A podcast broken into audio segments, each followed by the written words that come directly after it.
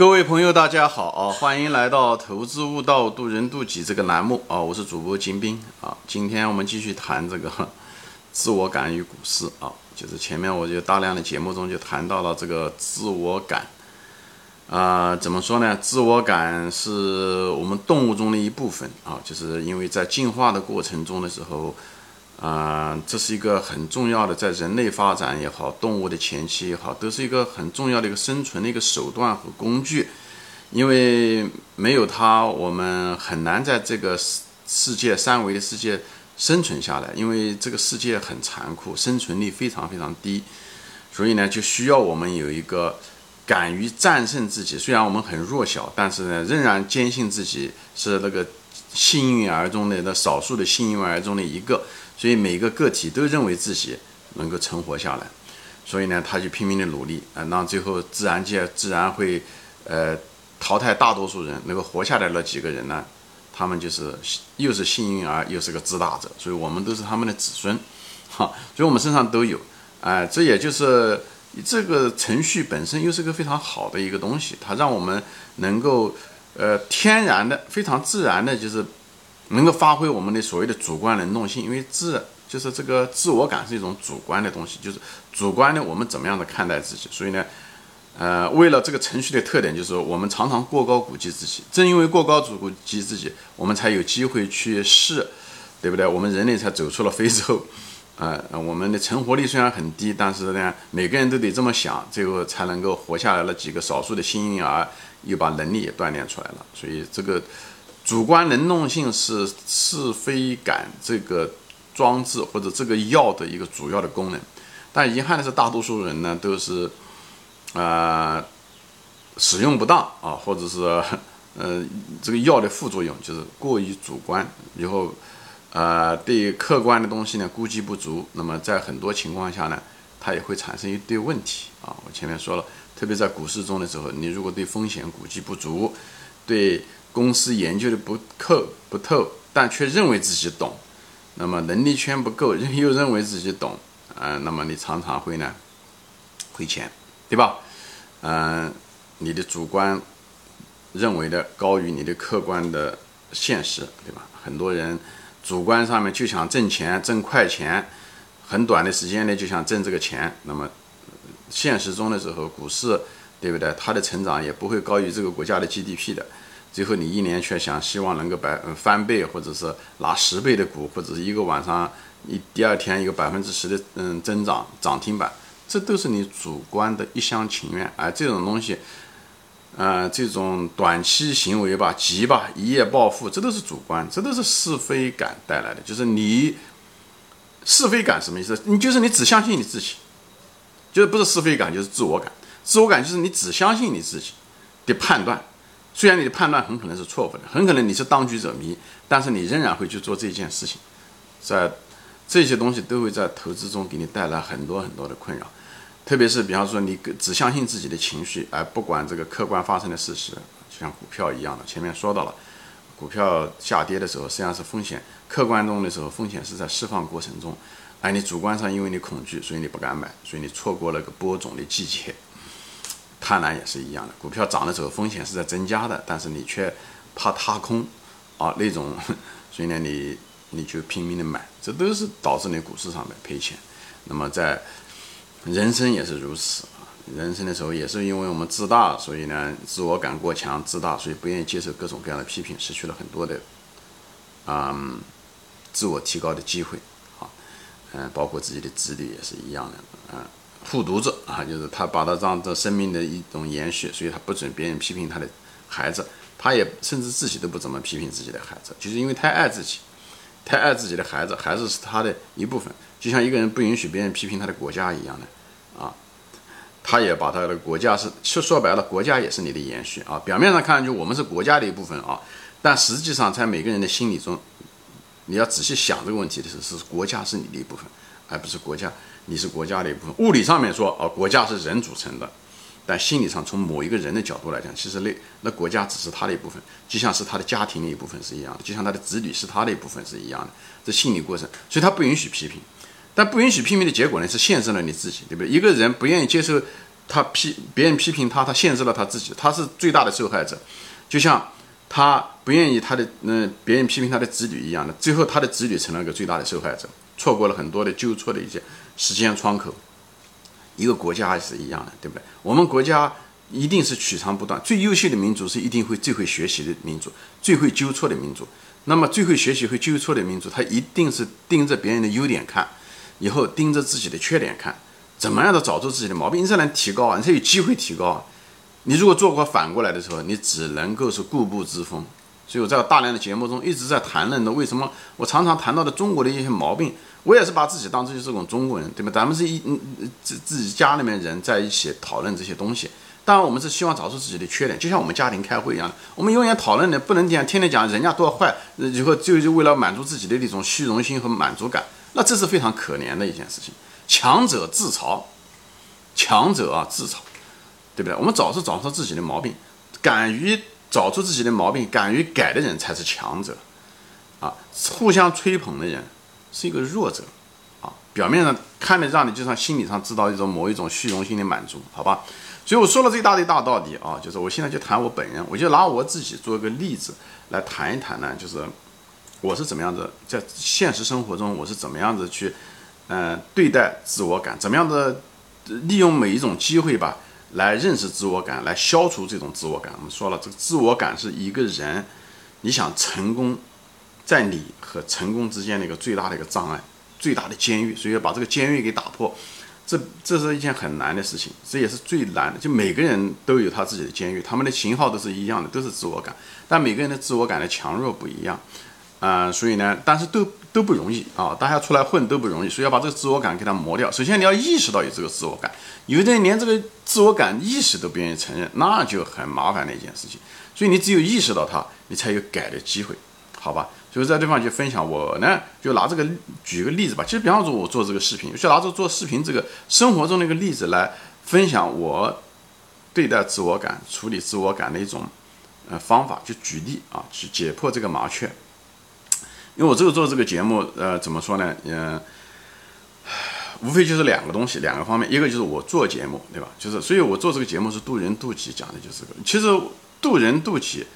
表面上是看就是渡别人，实际上是渡我自己，对吧？因为我大量的节目中都说过，一个人其实是真正的是很难改变别人的。如果那个人真的是因为你的话改变，并不是因为我本人有多少大本事，而是他时间到了，机缘巧合，我说的这个话在他生生活中，无论是在投资中也好，人生中也好，他经历了一些东西，我说了这东西对他一个触动，啊，他就明白这个道理了，对吧？有的人可能就没有那个经验，他时间没到，就但也不一定说我说的东西都是对的，很可能我说的。他正好触发了他那种想法，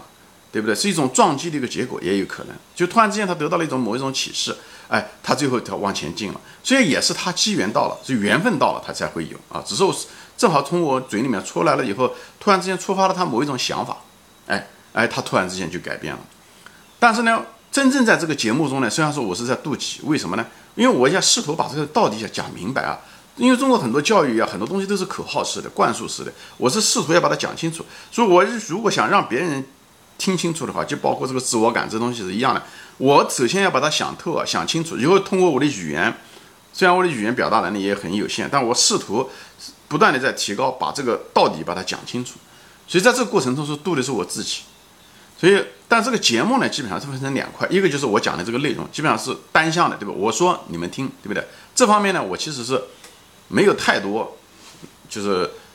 发现我自我感，因为我听不到反馈。那第二部分就很重要了，就是大家的反馈。比方大家说，哎，金先生，我同意你这一点。或者金先生，嗯，你你说的都是垃圾啊。或者是金先生，呃，我不认为你是这样的。或者是金先生，你自以为是了。或者金先生，哦，你你确实是不错，你是一个呃觉醒者或者是什么，他都有。或者是有的人就是就是讲一些具体的东西、观点或问问问题。所以这些大量的反馈，这些东西其实都是每一条。反馈每一条评论对我来讲都是个机会，所以呢，我讲的这不是大道理，我就举例子，我就是我来分析一下。比方说，我看到这一条，对不对？那么我在看这个东西的时候，我实际上我心里面一直在看着我自己，我有没有这个自我感？因为我把自我感看的是个比较外在的东西，很多人把自我感和他本人看的是一个东西，那这样你很难分开，你分不开，你是无法根除你的自我感的，所以你必须要把你的人本人。跟自我感要分开，因为自我感本身是动物的一种属性，啊，所以你不要分开，你只有分开，你才有机会把它拿掉，明白吗？所以呢，我在这个地方的时候，我就是看这个评论的时候，表面上看是评论本身，对不对？但实际上我的目的是看我自己的自我感还在不在。所以我看，比方我看这个评论，一看这个评论到底是评论我本人呢，还是评论我的观点，对不对？如果是评论我本人，我基本上不会花太多的心思。比方说这个人，他比方说评论无非就两个，一个说哎呀金先生你真牛啊，还有一个说金先生你真臭，无非这两个。当他说金先生你很牛的时候，我看这句话的时候，我首先想到的就是我在我是在观察我自己的心里面，哎，我是不是心里面很高兴？因为人都是人。我会会不会马上会产生一种很很高兴的一种莫名其妙的一种高兴和自豪？如果是这样的时候，我就知道哦，原来我这自我感还在。其实我人还是那个人，其实我根本不需要，我对我自己应该一个很清醒的一个认识，我不需要别人告诉我说我牛还是不牛。从理性上来说说，也不因为他说我牛还是不牛，我就变得更牛，对吧？所以呢，当时别人是一个善意了，对不对？所以但这时候我就是利用这个这条评论，我看。我自己还有没有那种惊喜，或者那种狂喜，或者是那种虚荣心？哎，如果有，那么说明我那个自我感还在。所以这时候的时候，我如果，所以我我如果有了，我一旦察觉了我有那个感觉的时候，第一时间察觉出来我有那个感觉的时候，我这时候就显示说，我就心里面就划过那个瞧不起自己的那种感觉。我觉得，哦，原来还在，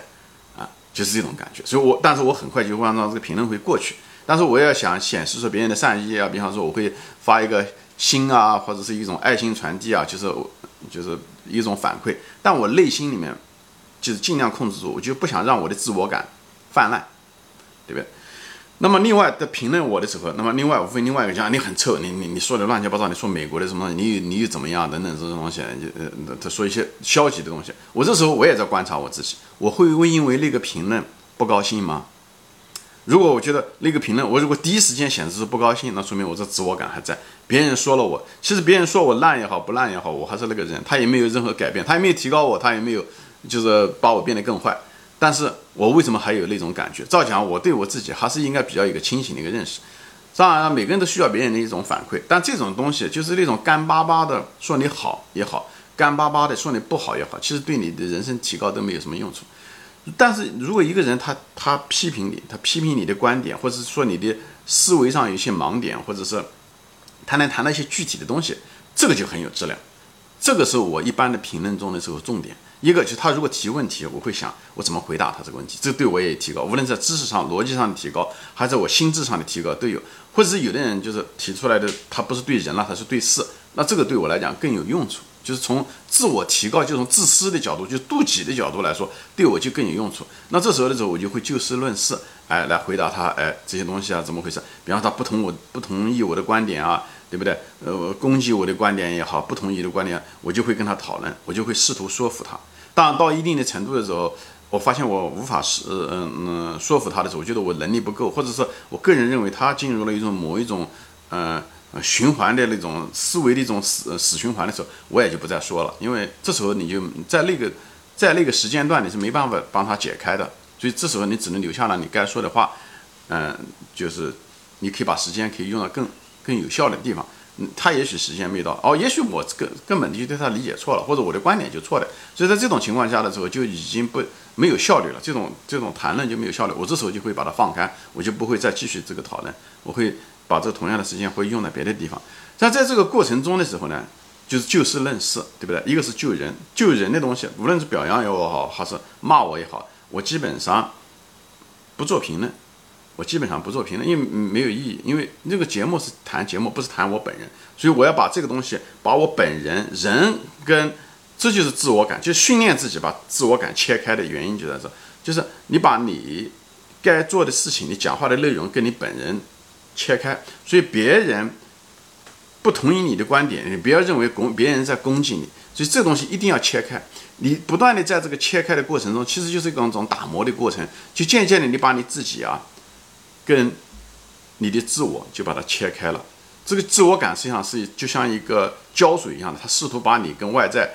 连在一起，其实不是的。你本我，你真正的本我是真正的你的。我个人认为啊，是你的灵魂是需要不断的在提高。就在你经历整个世界的跟这个外界的接触中，包括这个视频也好，工作也好，学习也好，跟人打交道也好，这个外在的这些活动，通过这些活动来改变你的内心和心灵的一些东西。而在这个过程，在这个活动外在的活动跟你的本身的心灵之间，有个自我感在那个地方阻碍着你的信息的流通和你对外界的认识。还有外界对你的反馈，所以这时候的时候，你你要想试图让这个墙拿掉，让你跟这个外界的这些东西更通畅、更本源一点。这时候你就把这个自我感尽量拿掉。我就在谈，就是我用我这个例子，就是这个看评论啊这个例子来说一下子。所以关于他他一旦谈到我本人的东西的时候，我基本上就把它拿掉，因为这个东西我的自我感会，如果我谈的过多的是。恰试图纠正别人对我的看法的时候，实际上是为了，无论是为自己辩护也好，还是，呃，为了说服别人、改变别人对我的看法也好，实际上都是我这时候就被自我感驱使。所以，有的人一辈子活的都是想改变，他想改变别人对他的看法，这是徒劳的一件事情。我专门前面说过，就是不同的自我中也说过啊，有的人就是为了攀比，有的人就是为了呃开开名车、开好的房子。等等这些东西秀这些东西在嗯微信上秀各种，他实际上都是在试图改变别人对他的印象，别人是改变不了的，所以呢，你不要做那种徒劳的事情，你唯一能改变的是你自己。所以在这地方就是改变自己的自我感，就是不要让自我感成了你这个障碍，不要把生命的能量全消耗在这个地方了。这就是我想说的。而那种观点这种东西呢，是我讨论中的主题。我在这观点，如果是别人的观点有问题，对吧？我是把我的观点说出来，说服说服说服别人。如果别人的观点跟我不一样，很可能我在我实现我想的时候，我的这个思路是不是有偏颇？思路上有什么盲点，或者是我的数据哪地方也不对？别人指出来的时候，它不同，所以呢，我一定要征服我自己的对。不同的意见的时候，那种天然的反感，因为人都是这样子的，因就是因为这个自我感在这个地方，所以我一旦发现我天然的反对一个都跟我不一样的东西，我就知道我那个自我感在作怪，所以这时候的时候，我就再打磨一次，就再打磨一次，慢慢慢慢的日积月累，就像那个铁杵磨成针。我虽然还没磨到那种针的那种地步，但是我现在的自我感比以前要轻了很多。这时候我对所有的批评都是接受的，而且我也不是特别在意别人怎么看法。对我怎么看，把我看得很高也好，把我看得就像垃圾一样，对我来讲都不重要，因为我对我自己的看法才是最重要的。所以呢，在这种过程中，你对你自己就增加了不断自己了解，不断的对自己的了解。人生啊，其实这一辈子过去啊，外面的东西都是道具啊，你的人啊也好，事也好，都是道具。最后磨练的是什么？其实你就想知道你是谁。或者是你怎么样变成什么样的一个人？就是你不断的在提高着你自己的灵魂，把你的这个游戏的水平给它打高，这个是终极目的。至少是我个人的一个人生哲学是如此。所以这时候的时候，你把这些东西都看透的时候，那么自我感的时候，虽然很难，江山易改，本性难移，但慢慢的时候，这个事情就变得相对来讲比较简单。随着时间，时间就是个神，它慢慢的磨，慢慢的磨，就把你会变成一个非常好，就是你自己是你自己的雕像。就是你自己是你的雕像的一个，呃，雕刻师，啊好吧，行，所以就希望大家能够活出一个更好的版本。未来有无数种版本，尽你最大的努力做出一个最好的自己出来。呃，不可能完美的，但是你一定可以做出一个最好的版本，好吧？行，今天我就分享到这里啊，谢谢大家收看，我们下次再见，欢迎转发。